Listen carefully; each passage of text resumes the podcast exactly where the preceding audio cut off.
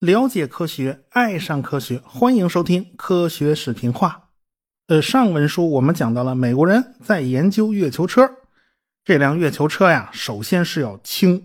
NASA 当时给的要求呢是一百八十公斤，这个指标实在是有点勉为其难，所以最后呢，月球车造出来以后呢是二百二十四公斤。尽管如此呢，超标了是吧？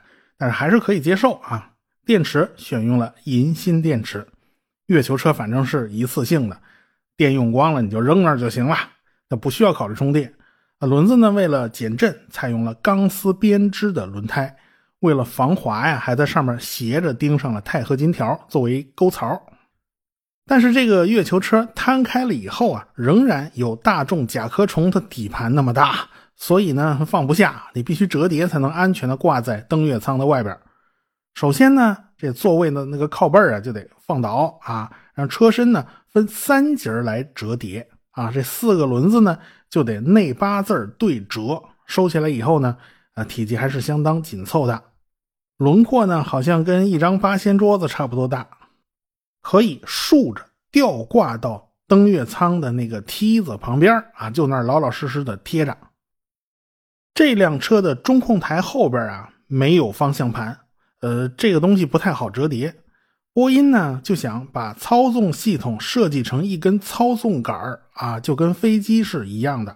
而且呢，波音公司打算把这驾驶杆啊放在侧边你别放中间那个腿中间了啊。F 十六战斗机的这个驾驶杆就在侧面，它不在腿中间。空客 A 三二零的驾驶杆也在侧边。哎呀，这个波音是造飞机的嘛，对这个他熟啊。后来呢，大家都反对这种设计啊！你这个方向盘还得设计成个方向盘嘛，你不能设计成这个德行。你要是方向盘的话呢，那根杆子不就得在中间嘛？啊，这个好像也只能设计在中间。最后，波音还是妥协了一下，咱还是不要用这个方向盘了啊！咱把那操纵杆啊，给你改成一个粗大的 T 字啊！这样的话呢，啊，你两个手也可以握，你一个手也可以握。而且呢，你很肥的那种手套啊，你也能握得上去，因为他们都穿着宇航服呢。你要是设计的地方不够的话，他那手指头伸不过去。所以呢，要考虑到这些个细节部分，要考虑到这些方方面面。而且呢，呃，波音还考虑到在月球表面的重力是很小的，它身体会很轻，有可能呢身体发飘使不上劲儿啊。所以呢，还得把这个机构设置的灵活一点。驾驶杆后边的那个中控台就显得非常现代化了啊！那个时候没有什么大屏幕显示，全是机械指针的。但是机械指针那个外观造型啊、颜色搭配还都是很好看的。因为在月球上啊，月球没有磁场，所以指南针这东西它是没有用的，磁罗盘子就用不上了。所以仪表盘上呢，还有一个根据太阳的方位来计算方向的这么一个装置，这也就是月球车最简单的一个。导航装置了，这些零七八碎的都搞定了。接下来还有一个难关，那就是在没有空气的环境之中啊，这个热量控制就变成一个难题了。在有阳光照射的这一面呢，这温度就噌的一下急剧上升；这背光那面嘛，就温度非常低，所以热胀冷缩它不均匀，就会造成结构的严重变形。现在的航天工程上啊，都是用热管来传输热量的。哎，保持航天器的冷热平衡，热管可以说是一种不折不扣的航天黑科技。一九六三年，热管诞生于大名鼎鼎的洛斯阿拉莫斯国家实验室。热管的工作原理呢是非常简单的，当受热端开始受热的时候，管壁周围的那个液体啊，它就会瞬间气化，而且产生蒸汽，这一部分的压力就会变得非常大，然后蒸汽就开始到处跑嘛。啊，就沿着管子流动嘛。蒸汽流在压力的牵引下，就向冷凝端流动，然后蒸汽流到冷凝端啊，冷凝成液体，同时释放出大量的热量啊，借助什么风扇啦、什么散热片啦，把这个热量散出去，然后呢，就再次冷凝下来，变成液体，借助毛细管的那个力量，把它拉回到受热的这一端，然后它就完成了一次循环。这个东西呢，没有任何可动部件，结构非常简单，但是导热效率远超任何一种金属材料。现在哪个台式机笔记本里面没有热管啊？那才怪呢！哈，都得靠着这项技术为 CPU 啊、GPU 啊、为那个内存条啊，咱得散热嘛，是吧？月球车呢，它也是需要热量平衡的啊，它内部仪器发出的热量，如果散不出去的话，温度就会非常高。但是当时热管技术啊是刚刚出现，还没有完全成熟。波音公司设计了一种用氨水作为工作物质的热管。最后发现这热管超重了啊，这个冷却系统超重，所以就被否决了。他们就必须另外想办法。太空里面呢没有空气对流，所以热量的散发就全靠辐射。仪器内部的散热，它它也就很成问题了。特别是这种电池发热比较多的部分。最后想来想去，决定用蜡来散热。这温度高了呢，这蜡就开始融化了，就开始蒸发，开始冒白烟了，是吧？这不就把热量带走了吗？当然啦，这个电器不工作啊，热量低了，这蜡也就凝固了，就等着下一次再使用呗，对吧？月球车呢，带了十几公斤的蜡来当做冷却剂。总之吧，登月车的研究算是比较顺利的。首先啊，就是它没有延期交付，它反而提前了半个月就交货了。其他部门就没有这么准时了，一个个都往后拖，因为这研制难度太大了。比如说啊，格鲁门公司研发那登月舱，它前前后后用了五十二个月，这是多少年过去了？等的布劳恩呐，等的都快绝望了。你这登月舱怎么还弄不好？那这这没办法。当时各个承包商的工程师啊，和 NASA 的工程师基本上都是属于九九六的这么这么干过来的，因为这个难度实在是太大。所以一看这月球车啊，提前半个月你们就给送过来了，你们太尽责了哈。就在马歇尔太空中心接受了非常严格的测试。这马歇尔太空中心还专门给他们建了一个模拟月球表面的一个测试场啊，基本上就是到处都是土，到处都是坑呗，就让宇航员驾驶着这个练习的月月球车啊，在这个地上来回开啊，咱咱先过过手，先练练。当然，这个练习用的月球车呢，就是用的橡胶轮胎，它不是用的钢丝胎。他们还动用了一架。这个飞机来模拟月球上的重力啊，用这个来测试。这架飞机呢是一架改造过的 KC 幺三五运输机。这个飞机有个外号叫做呕吐彗星”啊，这这这个扫帚星了，这是。这架飞机起飞以后啊，能飞到足够高的高度，然后再做抛物线俯冲，可以制造二十五秒的失重环境。但是这个坐过这架飞机的人呢？有三分之二都发生了晕机呕吐，所以顾名思义，这架飞机就叫“呕吐彗星”嘛。这个月球车当然也是在这架飞机上进行测试的，主要呢是看看在超重或者是失重状态下会不会发生几何变形。呃，因为在月球呢，它是低重力，这个轮胎和土壤之间有没有足够的抓地力啊？啊，这也要测试的。前前后后动用这个飞机飞了六十五次。因为飞一次啊，飞一个起落的话，它能够模拟出来的呃失重的状态，它是非常有限的，所以没办法，只能多飞几次。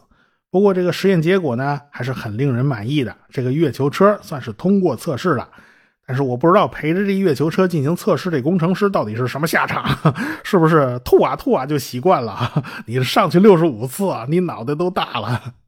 最后呢，这辆月球车就顺利的被挂到了阿波罗十五号登月舱的侧面啊，就随着飞船一起被土星五号发射到了太空。这一次指令长是大卫斯科特，他是老司机了嘛，曾经驾驶过双子座八号和阿波罗九号任务啊。指令舱驾驶员是沃尔登啊，登月舱驾驶员呢是埃尔文，他俩呢都是新手啊，这新手上路了，这是。这 NASA 的局长呢，当时宣布了一个不太好的消息，那就是阿波罗十七号以后的登月飞行啊，通通取消了。本来原计划都飞到二十号，现在咱们只能飞到十七号了，后边这个上面不给钱了。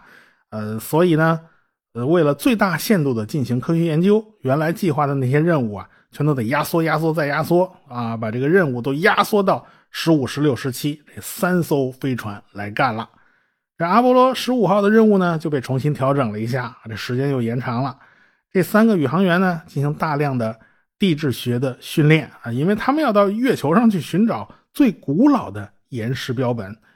嗯，哪些岩石它比较老呢？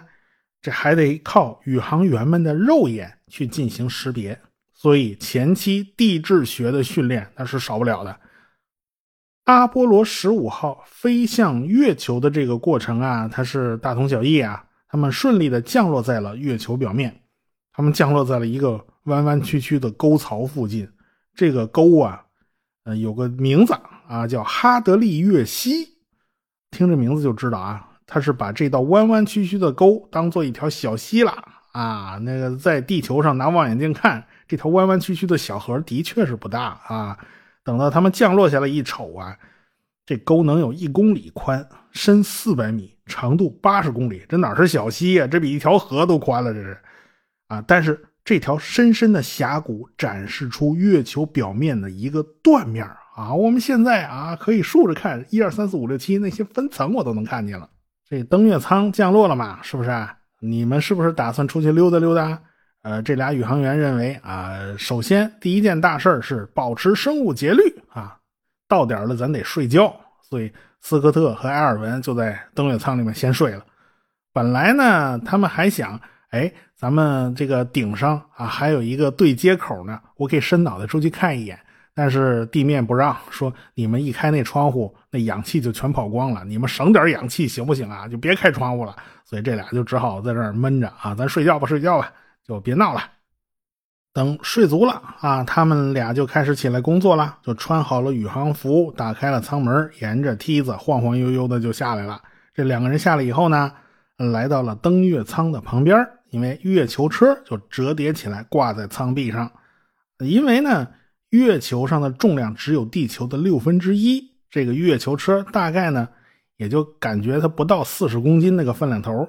两个人呢。先把折叠的底盘给展开了啊，然后把那个内八字的那个这个轮子呀给它打开了，哎，车身呢翻九十度，就刚好落在了月球的表面，然后把那个放躺下那个座椅给它掰直喽啊，这下就可以坐上去开着跑了。说实话，他们开的并不快啊，就开这个车慢慢溜达，一路上呢不断的采集岩石标本啊。现在呢，咱有月球车代步了，咱就不用腿着了，所以他们的活动范围呢就大了很多。那么这一次最大的一个收获就是采集到了一块非常重要的岩石标本。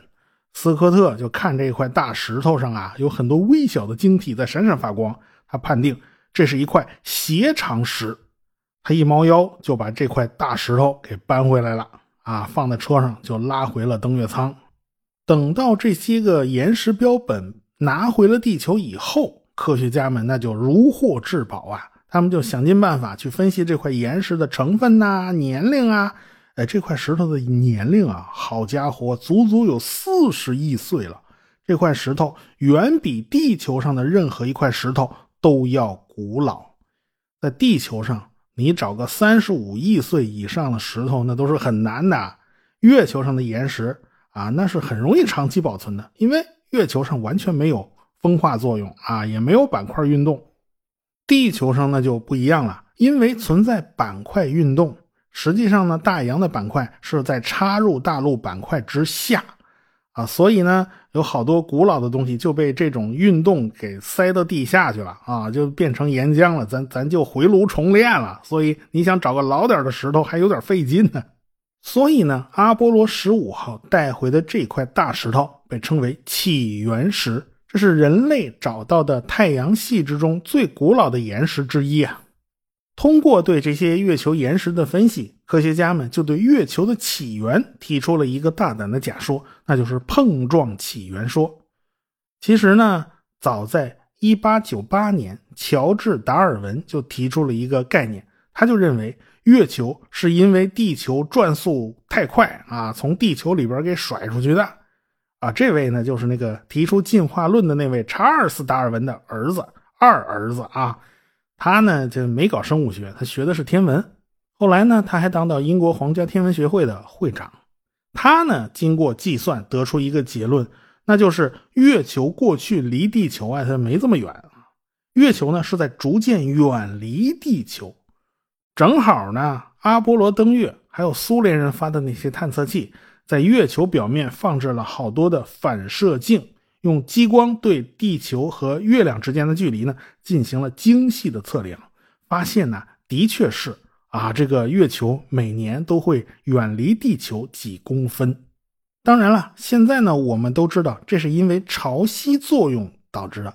不过，乔治·达尔文呢，呃，他没能解释为什么月亮总是一个面朝着地球。说实话呢，这就是第一个月球起源的假说，也就是说，月亮是地球生的儿子。当时呢，人们都是这么认为的。呃，早年间地球刚刚形成的时候，它就是一大坨岩浆啊。那时候地球转得很快，导致。甩呀甩呀，这一大坨物质就被甩出去了啊！这甩出去的就变成月亮了。这种说法呢，一直是主流啊。到了一九四六年，哈佛大学的地质系退休系主任叫戴利，他提出了一个修正的说法，那就是形成月球这么大一坨物质啊，它它不是自己甩出去的，他是被人撞了一下腰撞出去的。不过这个说法呢，因为当时觉得太过离奇了，这是谁撞的呢？在很长时间内呢，是得不到重视的。这个局面到了一九七五年出现了改观。其实这跟阿波罗登月计划呢，它也是有关系的。毕竟带了很多的岩石回来了嘛，大家已经研究出点眉目来了。是哈德曼和达维斯写了一篇论文，提出了一个假说，也就是说，当地球形成的时候，在地球轨道这一大圈里面，并不是只形成了地球一颗大行星。而是形成了一大堆个头不算大的毛坯，其中就有一个跟地球撞了啊！撞击以后抛射出的那些个碎石头啊、尘埃呀，就凝聚成了月球。这个学说呢，可以很好的解释月球的物理特性和化学特性。后来呢，加拿大和美国的天文学家卡梅伦和沃德也提出了一个相似的理论，他们认为啊，是有一颗跟火星差不多大的圆行星和地球撞了。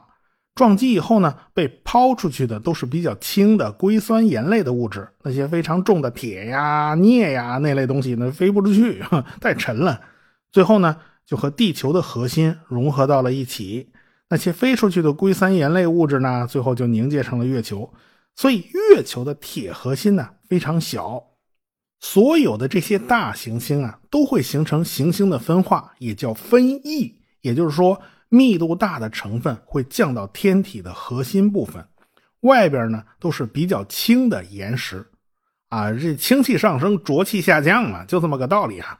核心部分往往都有一个非常沉重的铁核，当然也不完全是铁啦，有铁啦、镍啦、重金属啦，反正各种重的东西都积积攒在核心部分那儿的，密度呢是非常大的。一般的岩石行星内部的这个巨大的核心，起码占了。半个直径，但是月球的这个铁盒啊，根据测算呢，不到直径的四分之一，所以呢，这个月球其实是很不一般的，它很另类啊。实际上，那一次碰撞也不是唯一的一次碰撞。早期地球啊，曾经被大大小小的砖头瓦块啊，这撞过几十次了啊，所以有人呢，就给撞出月亮的那颗圆行星起了个名字，叫特伊亚。啊，这个你不起名字都不好分辨嘛，是吧？根据天文学家用模型进行的模拟计算，大家发现呢，这一次碰撞发生在太阳系形成之后三到五千万年啊。这次撞击还算是温和的，大概那个速度只有四公里每秒啊。这角度呢，四十五度也刚刚合适。这特伊亚自己撞了以后。那个铁盒和地球的铁盒融合了，被抛射出去的那些东西主要是两颗行星地幔里面的物质，其实也就是硅酸盐类。最后呢，就形成了这么一个大的月球。呃，形成这么个大球需要花多长时间呢？肯定比一个月长啊，这个肯定比一个世纪要短。这时间跨度好像也大了点啊，反正就是肯定在一百年之内吧，就把这事儿搞定了。这个假说的主要证据就来自阿波罗登月采集的那些岩石标本。月球上的斜长石很多，这就说明啊，月球曾经处于一个熔融状态啊，整个表面都烧化了啊。碰撞产生的高温肯定会导致月球表面形成一个岩浆的海洋。月球岩石之中含有的这个锌元素的同位素分布和地球是有差异的。说白了，这锌元素出现了分流。造成这种结果的呢，你你只靠火山喷发呀，它搞不出来。那只有靠两颗行星发生碰撞时候产生的那个高温，才会导致出现这种效果啊，这就是一个证据。但是这个碰撞说呢，它也有问题啊。月球岩石标本之中的氧的同位素的比例和地球岩石的比例那是几乎完全一样的。氧元素最常见的同位素呢有三种，是氧十六、氧十七、氧十八。氧十六是最多的。就是我们平常呼吸的这个氧气啊，它占了百分之九十九点七六二啊，也就是说，剩下那个氧十七、氧十八几乎就剩点渣儿吧。这三种同位素的比例可以当做一个指纹，当做一个身份证来使用啊。从这个角度来看呢，地球上的岩石和月亮上的岩石它是同源的，这个比例太接近了，长得太像了，但是。特伊亚的氧同位素比例和地球的氧同位素比例不应该是完全一致的，因为天底下就没有那么巧的事儿啊，怎么会刚好就一样呢？如果说它们两个相撞，崩出去的那些个砖头瓦块最后形成了月球，那么月球上的物质必定是两颗行星的混合，是它俩的平均值。那么。氧同位素的比例应该跟地球有差异才对呀，现在怎么弄得一模一样啊？一模一样意味着什么？就是没有人来撞，纯粹地球甩出去的，那才是一模一样的。那岂不就是否定了这个碰撞起源假说吗？长久以来呢，这一直就是个难题，直到最近有人呢精确的测量了这个比例啊，这测量一精确才发现哦。原来月球岩石和地球上的岩石这种氧同位素的含量虽然很接近，但是并不一致。这就涉及到那场大碰撞之后，这两颗星球的物质到底是如何蒸发的、如何凝结的、如何抛射的、如何混合的，里面是怎么掺和到一块儿去的？这也有人提出啊，这月球是不是啊？不是一次撞出来的啊，是多次撞出来的啊？这到现在为止。这还都只是假说，呃，只是有的假说呢表现比较好，可以解释的东西比较多。比如说地月系角动量为什么是现在的这个分配比例呢？你用大碰撞理论就可以解释的很好，你用其他理论解释就够呛。纵观整个太阳系，我们心里应该清楚啊，这个月亮实在是一个太特殊的存在了。水星和金星压根儿就没有任何一个天然卫星，人家就孤独一只了啊。火星呢，呃，这个从小行星带里面抓了两个歪瓜裂枣来给自己当卫星，这两个卫星是非常小的，而且这两个家伙乌漆麻黑的跟煤球一样啊，长得真是没脸见人啊。唯独地球的这个卫星月亮是这么大，而且长得这么光彩照人了。啊，从地球上看上去，这个月亮恰好还跟太阳差不多大，啊，当然这是个巧合了，但是这个巧合很有好处哦，我们地球上才能见到太阳系最壮观的日全食，你巧了嘛，刚好挡住。现在呢，我们对月球的了解主要是依靠美国阿波罗登月行动从月球带回的那些个岩石，当然啦，其他的月球探测器也做了不少的分析。但是总是比不上把样品拿回地球，在实验室里面那种做分析来的透彻、来的仔细嘛。所以今年的年底，我国的嫦娥五号也要完成绕落回的第三步，也就是顺利的在月球上降落啊，咱抓上一把岩石样本，然后飞回地球，咱把样品送回来。这是一个非常关键的技术突破啊，非常非常重要啊。反正到年底嘛，也没多长时间了，我们就耐心的等着吧，到时候会有好消息的。那什么，扯远了，我们还是说回阿波罗十五号的三位宇航员，这三位回来了啊，你们还搬回来这么一个大石头啊，挺好的，他们也获得了非常高的荣誉啊。但是他们仨也捅出了一个不大不小的篓子，甚至他们仨有点晚节不保的意思，这到底是怎么回事呢？我们下回再说。啊，对了，最后还要做个广告啊！新来的朋友可能还没有听过我的通俗医学史啊，大家可以去收费专辑里面找一下，相信你们会有所收获。好，就说这么多了啊。